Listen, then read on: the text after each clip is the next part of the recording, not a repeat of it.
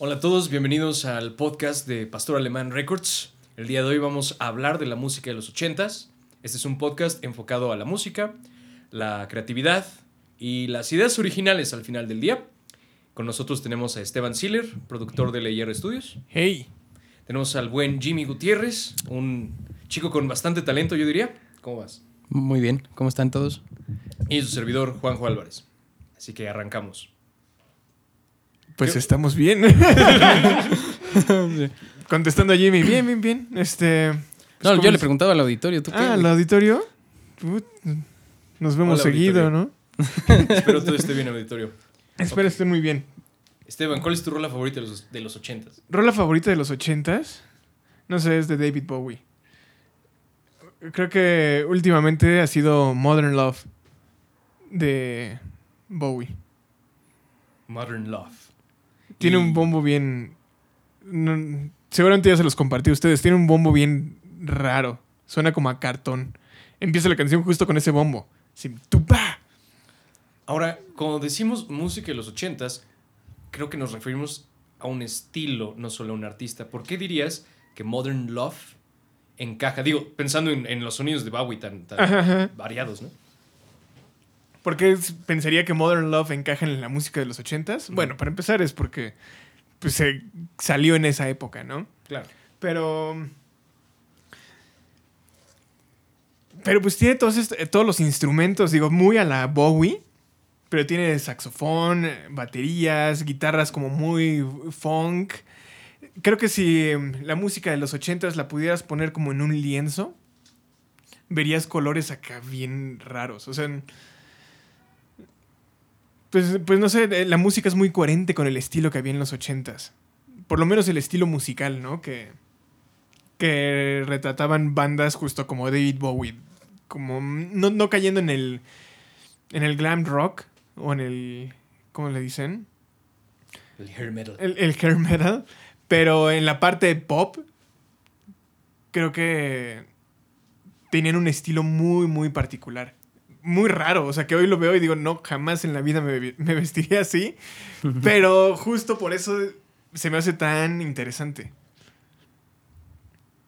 Pues, a Oh, ver. No sé, bueno, no sé cuáles, cuáles sean sus canciones favoritas de, de los ochentas. Ahí vamos, ahí vamos. Ah, bueno. Vamos. A ver, Jimmy, ¿cuál es tu favorito? Este, pues la verdad es que yo. A mí se me complica mucho hablar de los ochentas porque es una época que no. Que no creo conocer muy bien. Entonces no sé si me equivoco cuando digo Peter Gabriel y Dire Straits y etcétera, etcétera, etcétera. ¿Saben como de ese estilo? No sé si son correcto, ochenteros. sí, sí. Ok, genial. Sí, digo, es que soy joven, disculpen. ¿qué Este, insinúas? bola de ancianos, ¿no? Este, no, simplemente creo que. mm, mm, bueno, las, los estilos musicales pues se van perdiendo con el tiempo, ¿no? Para las generaciones nuevas. Entonces, tal vez sería muy bueno, de hecho, que ustedes son muy conocedores, que nos eh, compartieran la experiencia ochentera a los que no somos muy conocedores de la época. Nos digan bien como eh, de qué se trata. Va. Digo, la, la parte curiosa aquí es. A mí tampoco me tocaron los 80s. Pero. Yo Creo estaba que- de salida de los ochentas. Sí, claro. Pero creo que, por ejemplo, de mi parte, sé de los 80s porque mi papá sí le tocó esa época y, y me llegó a enseñar una o dos bandas, ¿no? Y ya de hablar con él, pues de ahí la saqué. Así que es, es- es curioso que, que lo, haya- lo que dijiste de, de que los géneros como que se pierden con el tiempo, ¿no? Porque sí, pero evidentemente el linaje tiene- juega un papel en, en la conservación, ¿no? De los géneros. Eso me parece peculiar. Sí, definitivamente, o sea, no hemos olvidado pues cosas como de desde la música clásica, ¿no? Y lo que sea de cientos de años atrás. Pero pues yo creo que de todas formas la gente está más familiarizada pues con la música de su época, ¿no? Claro. Ahora, algo interesante es que sí, están familiarizados con la música de su época, pero lo que mencionaba Juan, el, el linaje de esa música, creo que mucha de la música que contemporánea tiene mucho linaje de música de los ochentas y en particular eh, en este año 2020 creo que hay muchos artistas que están como retomando ciertos sonidos, ciertas ideas justo de, de esa música ochentera, ¿no? Mm. Porque creo que se hacía música digo, como en todas las, las épocas, ¿no? Siempre hay música buena, hay música mala, pero la música buena de los ochentas creo que sí era muy buena. O sea, eran... O sea, regresando como a la, analog- a la ana- analogía de, las, de los colores y, y los lienzos, siento que era música con un montón de colores, con una paleta de, de sonidos, eh, de instrumentos, de armonías muy, muy amplia. Por lo Pues- menos esa, esa es la, la- la- la sensación que me da como la música pop de esa época. Creo que es justo eso, la pop. Siento que los ochentas fue como la, no epítome, pero definitivamente una de las épocas más ah, ricas musicalmente para el pop. Pero no puedo decirlo mucho para muchos otros géneros. ¿no? Ah, no creo que haya sido un buen año para la música clásica. Estamos de acuerdo, ¿no? Sí, no, no fue necesariamente el mejor año para la música barroca. Entonces, creo que fue un gran año para el pop, pero siento que no necesariamente sea música buena o mejor, solo fue un buen año para el pop y salieron muchas bandas muy interesantes del pop. ¿Cuál crees que sería la música de los ochentas entonces? Pop. O sea, la representativa Ajá. tiene que ser el pop. Pop enfocado como al electro, ¿no? Porque también empezaron a incorporar como sintes y demás. Sí, justo los sintetizadores empezaban. Sí, porque es muy diferente al R&B como de los Ahora- 50s. Ahora también hay, hay un género que también está muy presente y, y creo que tiene una historia fugaz, pero su legado es, eh, pues es actual, güey, la música disco. Porque Mm. tienes la, la música pop, pero la música disco también tiene, pues simplemente la música electrónica de hoy en día tiene muchos elementos de esa, de esa música disco. Es verdad, pero yo creo el auge de la música disco fue más bien a finales de los 70s, realmente. O sea, de hecho, en los 80s creo que el disco empezó a morir un poco, porque había una vertiente, o sea, en los 80s claramente había disco. Pero oh, empezó como la vertiente de que chance el pop empezó a convertirse en otra cosa, particularmente con Ultravox, con Depeche Mode, ¿no? Que Sí. sonaban más como, si no goth, definitivamente más como darks, que pues cosas como Tower of Power, ¿no? O Chicago Sí. que es más para, para disco. Y. ¿Cómo se llaman los de Funky Town?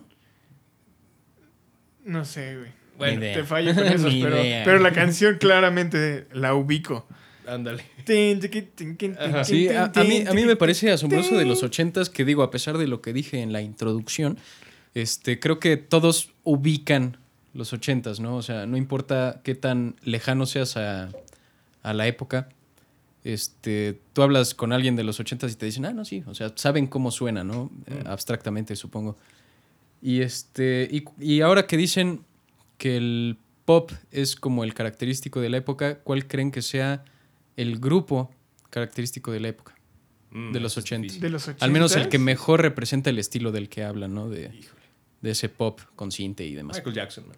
Michael Jackson. Michael Jackson. Michael Jackson. Uy. Michael Jackson. Eh, eh, güey, es que Michael Jackson era, es único en su género, porque no, Claro. no, hay, no hay una banda que estuviera haciendo algo similar o un artista que estuviera haciendo algo similar a Michael Jackson. No y sí, ¿no? O sea, no, nadie Ay, como que realmente. Sí, tenía sí, sí, como que nadie le pegó a... a- Pero no manches, era como el dude era un león y pisaba, ¿no? Y se veían las pisadas del león y los demás como que seguían ese trail. sí. Nunca siendo un león, pero, o sea, puedo decir bandas, no sé, puedo decir Tears for Fears, tuvieron unos cuantos éxitos, ¿no? Puedo decir Madonna, tuvo muchos éxitos, puedo decir YouTube, puedo decir una enésima cantidad de bandas, ¿no? Fuera de eso, también un gran, una gran curiosidad, creo yo, de los ochentas es la cantidad de One Hit Wonders que hay. Sí, cañón. Está cañón. Casi todos los éxitos son One Hit Wonders. Pero Michael Jackson, man, y además ese dude está desde los setentas. Además, Sí, creo, sí, que, sí. creo que eh, tiene el título del rey después de Elvis, ¿no? El rey del pop. El rey del pop. El rey del rock. Sí, claro, claro, claro. ¿Son contemporáneos? No, No. Elvis es, empezó como en los 50 Ah, ok. Auge, principios de los 60 y ya de ahí para abajo. Genial, genial. Pues bueno, es muy bueno saber dónde empiezan y La terminan las, epo- épocas. De hecho, qué bueno que lo mencionas, porque fíjate, Elvis, yo creo que de su época, sí fue la figura musical pop más importante, pese a ser rock. Después de él, yo le adjudicaría el trono a los Beatles. Mm. Y después, posiblemente, ya para, bueno, 70s tal vez Queen o Led Zeppelin. Y 80s pondría Michael Jackson, definitivamente. Genial. Sí. Y, y es curioso. Después de eso, ¿a quién pondrías? ¿Qué, qué le pasó a la música después de los ochentas? güey? ¿En los 90s? En los noventas. Pues llegó Nirvana, man. Ese es el problema. ¿El problema? Sí. Sí, sí, sí. Mira, Nirvana es una banda que he aprendido a amar. Ajá. Pero no voy a decir que su legado no cambió muchas cosas hacia un lado que yo no hubiera esperado. Lo que quiero decir, cuando llegaron los ochentas, efectivamente empezaron a meter cosas de synth, pero sí había, creo yo, aún un respeto a la técnica y a la elaboración de, música pues más grandiosa, vaya. Que vine yo, creo yo, desde los setentas, ¿no? Músicos cada vez más ah, buenos en su instrumento. Y Nirvana dijo, no, no, no, no, vamos a hacer esto con nuestra habilidad y está chido, ¿no? Pero eso dio pie a cosas que cambiaron como no necesariamente para bien, según yo. Pues de todas formas, cada suceso de la época nos trae al, al hoy, ¿no? Y supongo, además de que es mucho más fácil hoy tener acceso a, a publicar música, este, pues yo creo que no hay música en, en volumen. No hay tanta música en volumen buena como en esas épocas, ¿no? Ahora, hoy en día. Es que es, es curioso, ¿no? Porque justo antes no era tan fácil sacar música. Entonces, yo creo que eso servía en gran parte como filtro Sí. para que por lo menos llegara lo mejor de lo mejor, ¿no? Y hoy en día ya no existe ese filtro. Y lo que pasó en los noventas, creo que se empezó a abrir esa, esa brecha. Porque no solamente llegó Nirvana, también llegó la, digitila- la digitalización del audio. Entonces, ya no era necesario. Digo, aún era, era necesario, pero no con la misma. eh, de manera tan rigurosa como en los 80s de tener el estudio y de grabar en cinta y, y todo esto, sino que ya se empezaba a hacer digital el mundo de la música y entonces podrías em- empezar a crear una industria musical donde empezaras a crear éxitos genéricos. Y creo que Nirvana lo que tiene es que fue lo último que no fue genérico. Bueno, todo el grunge, todo el movimiento grunge fue lo último que no fue así Industrial. industrial o que no creció junto con algo industrial, sino que después de eso ya empezaron todas las boy bands. Digo, no quiere decir que, que, que los Backstreet Boys hayan sido los primeros, pero ya como industria formal, o sea, gigante, creo que sí, Backstreet Boys, NSYNC y todo esto fueron parte del, Del inicio. del inicio. Es que siento que el problema ideológico del éxito de Nirvana Ajá. parte justo de ahí, porque antes era como el rock por un lado, el pop por otro lado. Había boy bands como New Kids on the Block, sí, pero también estaba Metallica. Sí. Nirvana creo fue de las primeras, o no de las primeras, pero definitivamente una banda de rock, muy rock, que alcanzó un éxito muy mainstream. Y eso desencadenó una, valga la redundancia, cadena de eventos que acabó con bandas como Green Day, como My Chemical Romance, por ahí de los principios de los 2000, ¿no? Y todavía estaba bien porque todavía había boy bands. Pero el problema fue cuando esta onda de My Chemical Romance y demás se empezó a volver como muy Disney y salió después de High School Musical, que era el equivalente a las boy bands, salió una onda similar que se llama como Camp Rock. Ajá. Entonces, eso representó la caída completa del rock como género. Y yo apuntaría a Nirvana como el primero que el primero que causó esta, esta cadena de eventos, Nirvana. Y desafortunadamente creo yo el, el haberlo vuelto tan Disney, el concepto de rock hizo que perdiera la idea original del rock, que eran ideas de pues de alzar la voz, de causar, si no polémica, Protesta. Protesta, gracias, gracias, protesta. Y ahora ya no tiene, ahora es como música para niños. Y ahora la música de protesta, si hay, ya no suena para nada rock, que es un género que, que yo disfruto mucho. ¿no? Sí, sí, sí, sí, al momento de volverse. Está cañón porque no lo había visto así de esa forma. Pero sí, o sea, al momento de que Nirvana se vuelve un. Y el, junto con el grunge se vuelven como un género mainstream. Y. Pues tiene un montón de barreras, ¿no? Sí. Y entonces. Justo llegan la, la industria, los titanes de la industria, y dicen: Pues ahora me voy a adueñar de esto y lo voy a exprimir a. Aquí está el varo, ¿no? Aquí, sí, aquí, aquí está la, la lana, ¿no? Eso se llama neoliberalismo. Y, y creo que los ochentas, regresando un poco a, a esa época, fue como eh, la última era de, pues una, una, o sea, sí una industria artística y musical, pero manejada por verdaderos artistas, no por, por el negocio. Entonces, en el mainstream, sí. o sea, creo que, creo que esa es la magia de los ochentas. Mm.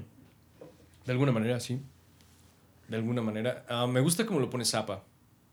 Y creo que empezó en los 80 el problema. Eh, No voy voy a para- parafrasear, ¿no? Pero Zappa dice algo así como: Antes, los ejecutivos eran como señores gordos que no tenían idea. Y de- está bien, como que daban dinero y sí hagan lo que quieran, ¿no? A los artistas. Sí.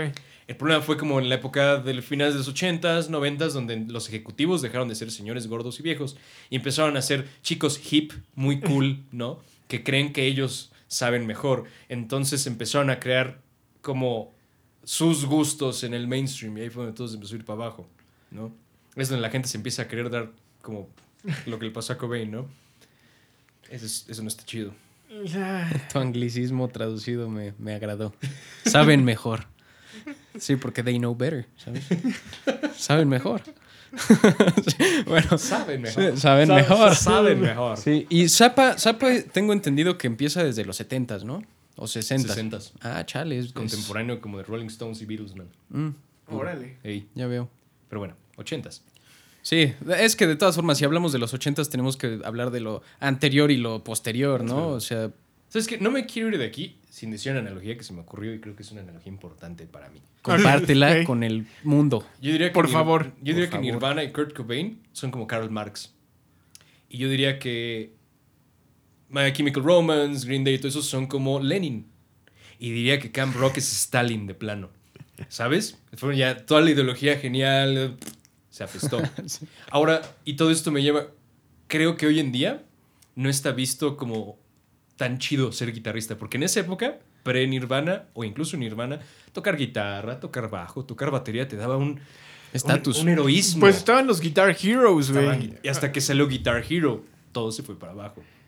O sea, sí, y- Yo me la pasé bien con Guitar Hero, no sé. sí, no, pero- seguramente. Sí, no, yo también. E- Es divertido. No era bueno. Definitivamente no era bueno, pero. Pero, divertido sí, y pero eso sí lo era hace bueno. Sí era divertido. No, el bueno. Ah, no eras bueno tú. O el juego. Sí, no, yo no era bueno en el juego. Ah, se vale, se vale. Yo tampoco. No, el juego era muy divertido, sí. Este. Pero sí, hoy en día creo que no hay tantos. O no hay. Creo que lo- lo- lo- ya tiene tiempo que lo vi. Pero los últimos Guitar Heroes que todavía se consideraban era eh, Jack White y Matt Bellamy de, de. Muse. Y, y pues sí, la verdad es que sí, no hay nuevos. Mm, digo, hay personas como Guthrie Govan o ya lo, o Tosin Abasi que son como ya malabaristas, ¿no? Pero tal cual, el simple hecho de tocar guitarra, hoy en día, más si eres como Shredder, como Guthrie Govan o Tosin Abasi, creo que te da más cualidad de nerd o como de geek que de héroe. Es que yo creo que por eso no caen en, en- en la categoría de Guitar Heroes, güey. Porque ves a Jack White y ese güey sí es un Guitar Hero, güey. Es un héroe del rock ese sujeto. Sí, cañón. Maldito héroe ese tipo. Eh, Matt Bellamy, no sé. Digo, no, me gusta Muse, sí me gusta Muse, pero. Y es muy buen guitarrista.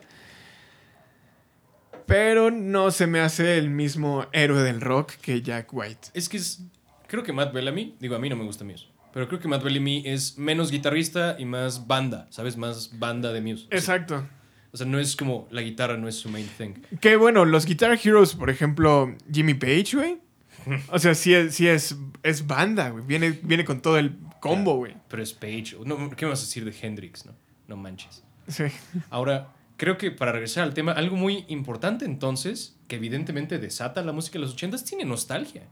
Causa nostalgia, ¿no? Sí, sí, sí. Te hace pensar que ah, era mejor antes. Es- es Sí, nostalgia. le- pero, pero eh, eso también ya es como el. Como una constante del, del ser humano, ¿no? Sí, La añoranza del, al, al pasado. Claro. Y, y creo que también la época en la que vivimos, digo, no quiero ser pesimista y, y cada quien podrá ver el mundo de diferentes formas, ¿no? Pero, pero creo que sí estamos en una era complicada, compleja, Sí. ¿no? Muchos cambios, eh, se han- pues no sé, hay, hay mucha comunicación, pero también hay mucha desinformación. Mm. Y, y creo que en los ochentas el mundo pues estaba empezando a florecer, ¿no? Entonces, sí, si de por sí el, el hombre trae esta cuestión de la, de la nostalgia ya por default, hoy en día creo que está todavía más marcada. Porque, digo, si siempre el hombre ha vivido en incertidumbre, creo que ahorita, no sé, a lo mejor me falta visión. Estamos en una incertidumbre todavía más cañona. Porque ahora el futuro puede venir de cualquier lado, ¿no? Estamos tan, están tan abiertos los caminos. Siento que esa es una sensación que todas las generaciones tienen. Y el contexto socioeconómico de los 80s no lo creo tan distinto. Ahora, creo que había una estabilidad económica mucho mayor en los 80s, pero también no hay que olvidarnos de que era una época posguerra, ¿no? Y bueno, posguerra hablo de, lo, de, de como lo- los 40s, ¿no? De la Segunda Guerra Mundial y posiblemente la de Vietnam, porque en, la, en los 80s todavía había Guerra Fría, ¿no? Todavía había Guerra Fría y todavía había mucho miedo de, de una catástrofe nuclear. Sí. Esto es evidente en muchas partes de las películas, series. Había, una, había un miedo nuclear muy real. Y más allá de eso, también había nostalgia. No olvidemos que en los 80s estaba como que muy de moda los 50s. ¿Por qué sentía nostalgia los 50s? Porque 50s fue posguerra, particularmente para Estados Unidos, donde ganaron la, la Segunda Guerra Mundial y eso causó una, un gran crecimiento económico. Y entonces la nostalgia era, claramente antes estaba mejor, eran ricos, ¿no? Y ahora pues ya no tanto, maybe. Sí, eh, pero creo que lo que le suma a esto, no, no sé ustedes qué opinen, es la... Y les digo, a lo mejor es falta de visión, pero es la incertidumbre del futuro. Pero es que siempre, el, el futuro siempre es incierto. Ey. Para todas las generaciones y en todas las épocas. Lo que sí podría yo opinar, y ya como último comentario quisiera sugerir del, del eh, asunto político y socioeconómico, este, es que justo después de las guerras, precisamente, es, es como un volcán. Sí. ¿Ves? Se genera mucha presión, después existe, estalla, y entonces todo vuelve a una especie de, de- de calma, ¿no? Entonces, este, yo creo que, pues no es por echarle sal al futuro, pero nos hace falta una guerra. o al menos se, vie- se ve venir, ¿no? Sí, pues son los ciclos, ¿no? Sí, exactamente, es un ciclo. Y creo que estamos... Nosotros lo sentimos más porque estamos aquí presentes, Sí, digo, y que, y que sí no es necesariamente... quiere decir que estemos peor que antes. Porque, porque sí hay estadísticas que dicen que hay menos pobreza, menos hambre, que hay que, la expectativa de, de vida es mucho mayor que antes, ¿no? No, además, no hay que olvidarnos de que efectivamente hace falta que algo estalle, pero no necesariamente va a ser una guerra, y si sí, tal vez no como las conocemos. ¿Por qué? Ahora, por, no primera vez, pero de las primeras veces en la historia, hay más democracias. Y nunca, tengo entendido, en la historia moderna ha habido una guerra entre democracias. Entonces lo hace menos probable. También Ojalá. lo hace mucho menos probable. O sea, realmente las únicas posibilidades de guerra serían contra países que no lo son, pero incluso ellos ya adoptaron una, es- una estrategia económica distinta. Por ejemplo, China, su enfoque yo creo que ahorita va menos a una guerra armada y más a una guerra económica. Que es realmente, creo ya, donde está. Sí, es, este do- momento. es donde se están jugando ahora las guerras, ¿no? Exactamente. En el lado económico. Sí, pues ojalá se mantenga la paz un, un- un- todo, el- para siempre, ¿no? Pero, pero justo a eso me refiero con la incertidumbre. Que antes, pues sabías que pues una guerra era conflicto bélico, ¿no? Mm. O sea, vas, bombardeas, digo, está feo. Pero hoy en día, ¿qué, qué es lo que se va a jugar, no? Ahora con tanta, con tanto espionaje, inteligencia. eh, Desinformación. ¿Estás de acuerdo? Sí, sí, creo sí. que ahorita todo se maneja. ¿Sabes qué? Creo que ya ni siquiera manejan dinero, manejan información. ¿no? Porque si puedo predecir qué hace tu población, voy a saber cómo dominarla. exacto. Y creo que va por ahí. O sea, también por eso creo China ha invertido tanto a su inteligencia artificial con énfasis en surveillance. Pero no creo que esté tan mal de todas maneras. Hablando de, de los potenciales de guerra, por ejemplo, un- una amenaza que hubo recientemente fue lo de Norcorea, ¿no? Con Estados Unidos. Pero hace no mucho eh, leí que ah, este, Kim Jong-un fue a hablar con Putin. Lo sacaron de Norcorea, ¿no? Y fue a hablar con Putin para armar una onda de paz, ¿no? O sea, realmente creo que ahorita está haciendo algo prioritario la paz. Pues ojalá se mantenga Pues, de esa manera Armada.